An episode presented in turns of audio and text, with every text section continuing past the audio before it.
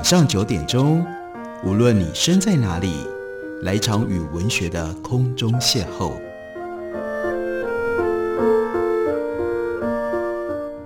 杨照谈书，邀您一同遨游文学世界，认识古今中外的经典之作。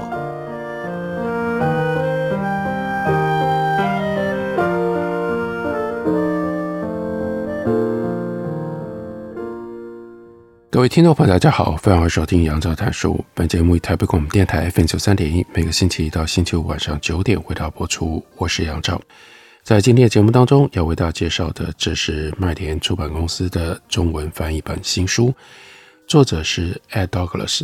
原来的英文书名很简单，Himalaya: A Human History。那中文的翻译书名也就是喜马拉雅。想到了喜马拉雅，大家第一个念头。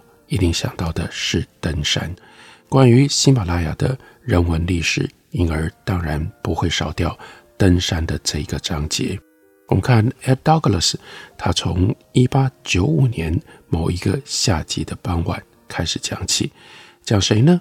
一名小眼睛但是身材壮硕的，来自于英国威尔斯的年轻人，他在世界第九高峰南加帕尔巴特峰的西边。坐在地处偏远的羊圈围栏上，观看当地的人正在宰羊。这个人是谁呢？他是 Charles Bruce，他是一八六六年出生，到一九三九年去世。这个时候他是年轻的库尔克兵团的军官。那个时候因为年轻，很会吃。忙了三十个小时之后，这个时候他饥肠辘辘。前一个晚上，他待在这个山峰南面。海拔五千八百公尺的地方，感觉到寒冷难耐，无法入眠。Charles Bruce 其实是在仓促之间来到南加帕尔巴特峰的，保暖的登山装还放在克什米尔的行李箱里。这个时候，他得了腮腺炎，还没有完全康复，穿着毛衣跟轻便的法兰绒装，在夜里面呢，就只能够那样瑟缩发抖度过。其中一条绑腿布缠绕着他的腰间，还把他的双腿塞进帆布登山背包里面。但是柴火烤着羊肝的时候，Bruce 就觉得更接近平时活力十足的自己了。他写下这样的一句话：“没有任何东西能够像眼前的食物这样令我欢欣鼓舞，尤其是是在这样的环境之下。”四十年之后，已经从陆军准将。他爬到的最高军阶，退役了他。最为人津津乐道的，那就是最早率领团队试图要攀登圣母峰。对于一九三零年代的年轻登山者来说，Charles Bruce 是一个传奇人物。圣母峰的攀登者之一是知名的小说家 Green Green，他的哥哥 Raymond Green，。而 Raymond Green 是 Charles Bruce 他晚年的主治医师，也曾经在。Bruce 的第一个军团，那就是牛津白金汉郡轻步兵服役。他们依然不时诉说着老将军的故事，即使老将军离开了四十年。Bruce 的父亲那是 Lord Aberdare，他是一个贵族，曾经担任过 William Gladstone 的内政大臣，入过阁。在这个期间通过授酒法，那规定如果在公众场所喝醉了。这是一种罪行。Lord Aberdare，他的幺儿在众目睽睽之下，公然挑战他爸爸担任内政大臣的时候通过的这一条法令。Bruce 更加打赌，他可以在一天之内从伦敦跑到 Brighton，而且在途中的每一间酒馆停下来喝一杯。这是他的个性，而且呢，他能够连续飙脏话几分钟，不会有。用词上的重复，这个本事呢，让他的登山伙伴羡慕得说不出话来。他热爱阿尔卑斯山区的体能活动，得到了一个叫做 “Mad Mountain Machine” 疯狂登山机的昵称。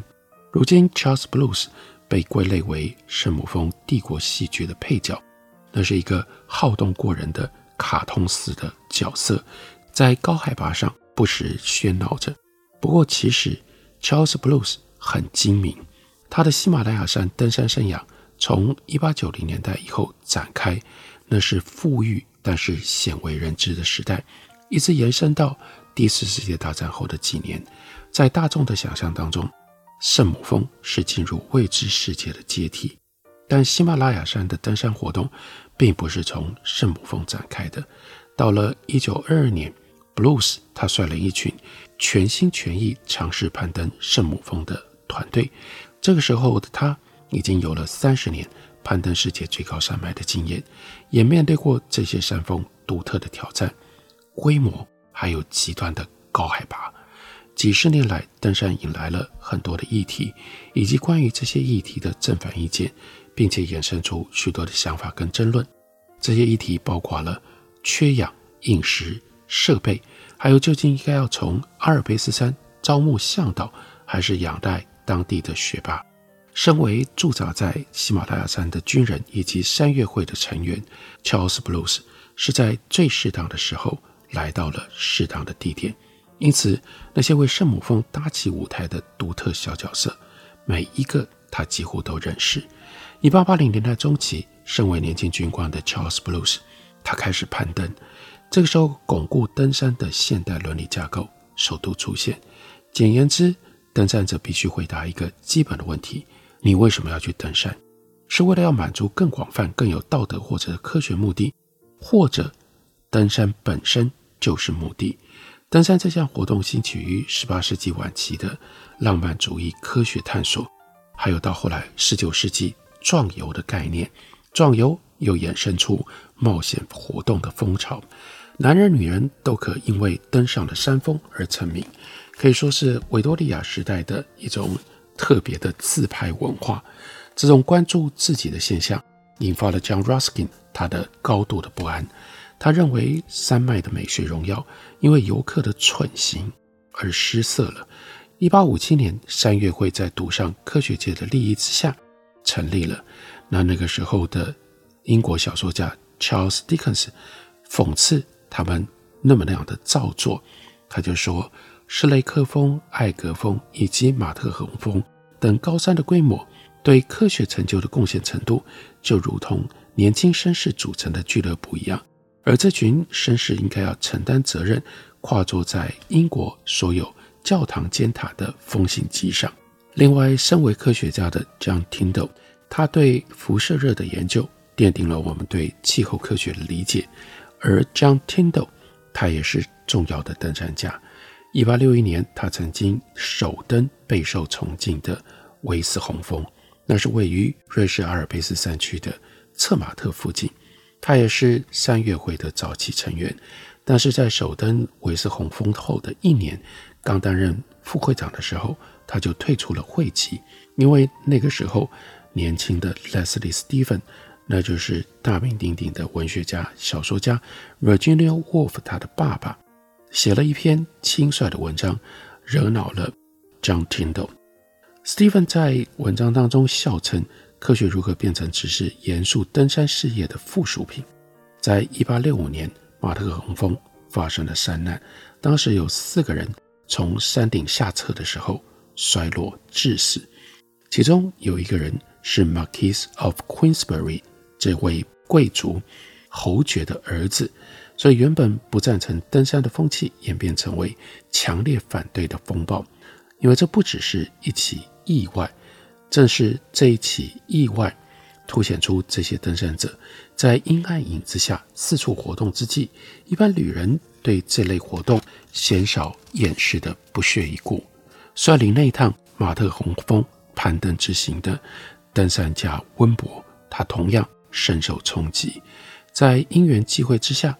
攀登高山，让温博跳脱了卑微的社会阶级出身，一如科学为 Tyndall 带来的影响一样。但在马特洪峰事件之后，温博对于登山运动的兴奋和精力瞬间凝结了。这项伴随他黄金岁月的运动当中，固然可见新事物、新发展，但温博无法从中看到任何的价值了。在马特洪峰三难之后，他的冒险承载着。繁重的目的，要启动科学远征，所以先是去了 Greenland 格陵兰，接下来又到了秘鲁。他成为辛波拉索火山的首登者。辛波拉索火山和轰博有非常密切的关联。十六世纪几乎每一次的科学探索当中的重要人物，包括了达尔文，都曾经受到轰博的启发。对温博而言，如果登山有目的，这个目的就会在轰博的学识还有社会名望的范围当中。对于终身以出版为业的人来说，额外的好处就是在于抱持着希望，等待终有一天可以出版一本很有分量、不可或缺的书。在探索北极之后，温博下一步他就前往喜马拉雅山，原因还包括他的家族和这个地方有强烈的连接。他的弟弟曾经学习啤酒酿造，之后前往印度，到新成立的 Moree Brewery。这个啤酒厂任职，这间啤酒厂在拉瓦平地北边的皮潘扎岭，通往克什米尔的路上。温伯拥有这家公司的股份，而他的弟弟另外也在啤酒厂替两位兄弟谋得了工作，还有另外一位兄弟 Frank 则在邮局任职，最后成为孟买的邮政署署长。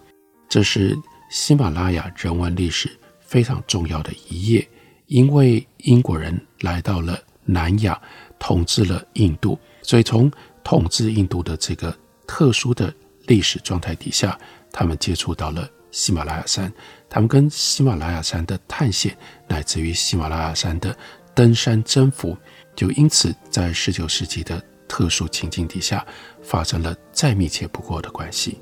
我们休息一会儿，等我回来继续聊。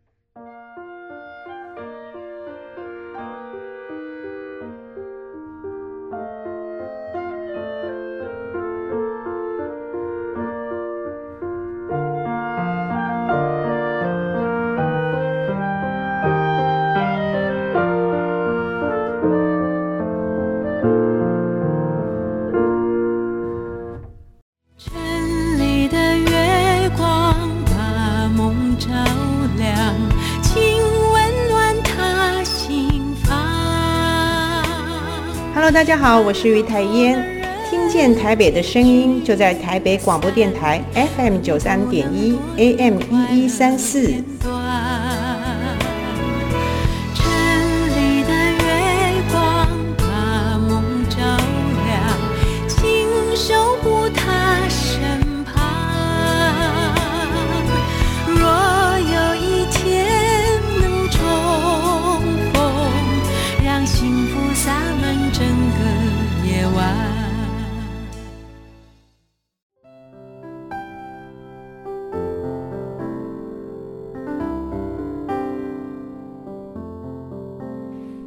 见台北的声音，拥有颗热情的心，有爱与梦想的电台，台北广播 FM 九三点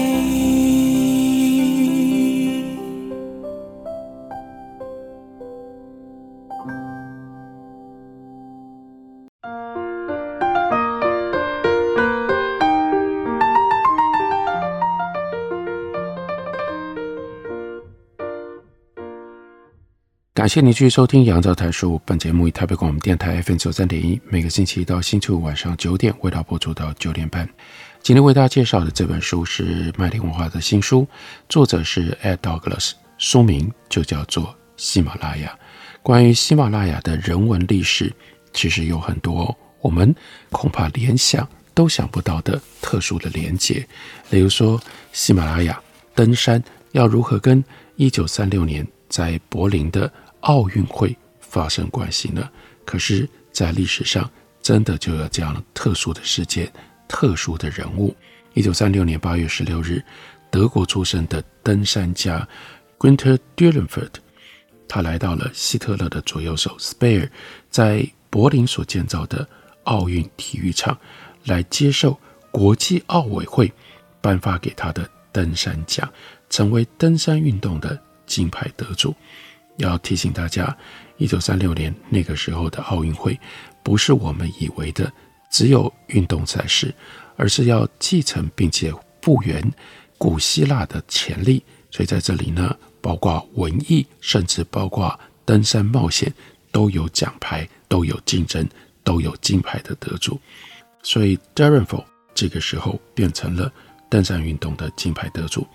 现代奥运的创办人 Baron de Coubertin 会在每一届的奥运会之前，肯定几年来最了不起的攀登山岳的壮举，因为他自己也热爱登山，他另外也喜爱狩猎跟飞行，是那个时代的非常典型的在贵族文化当中的冒险的习惯。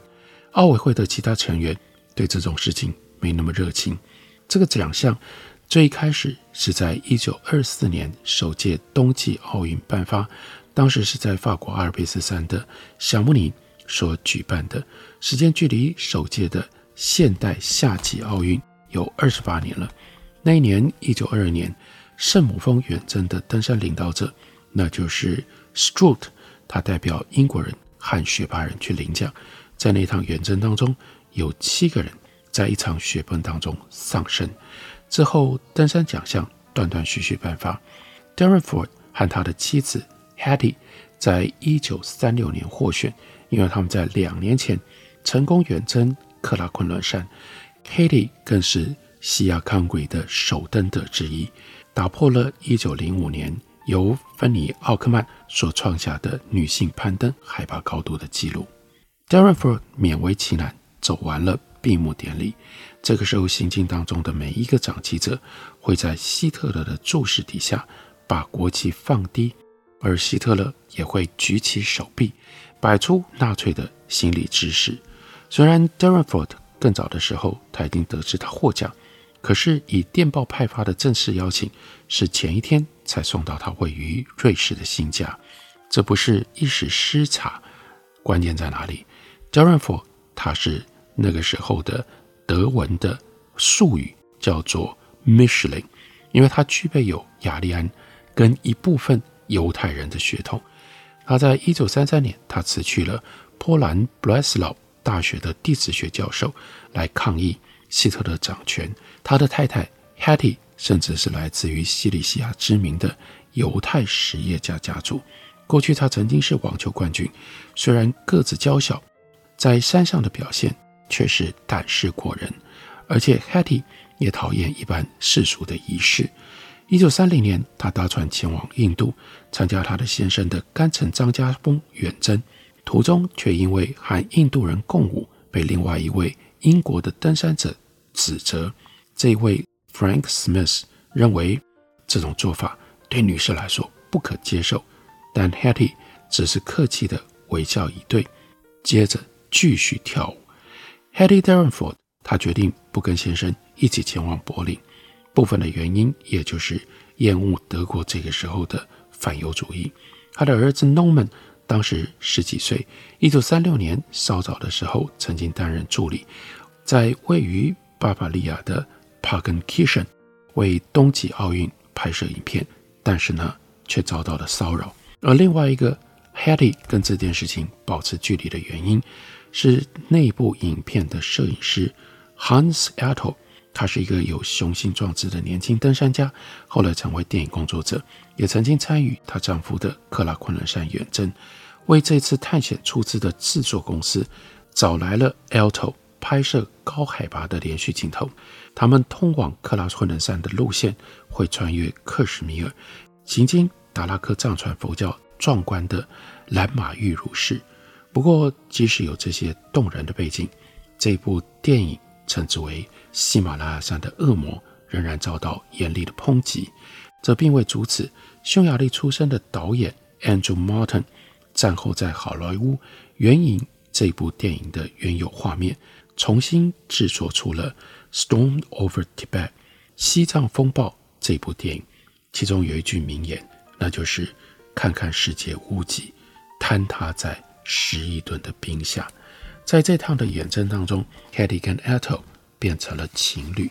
但是呢，她很担心这样有违团队精神，所以决定坦白。那她的丈夫比 Ertl 高得多，他紧抓着妻子情人的肩膀，并向她保证：“哎呀，小伙子，这种事情就是会发生。” ”Darren Ford 他喜欢凡事保持开放，包括婚姻、山岳、边界。但这个时候的欧洲已经不是这种情况了。那 a t o 来到了柏林，为他的前女友大名鼎鼎的 Nanny Riefenstahl 来工作。Riefenstahl 他为法西斯献上拍摄技法相当炫目的颂歌《Olympia》。Hedy 不想见到他们之中的任何一个。一年之后，Hedy 跟她的丈夫 Darren Ford 分开，独自前往美国。然后呢，他的儿子 Norman 后来也去到了美国。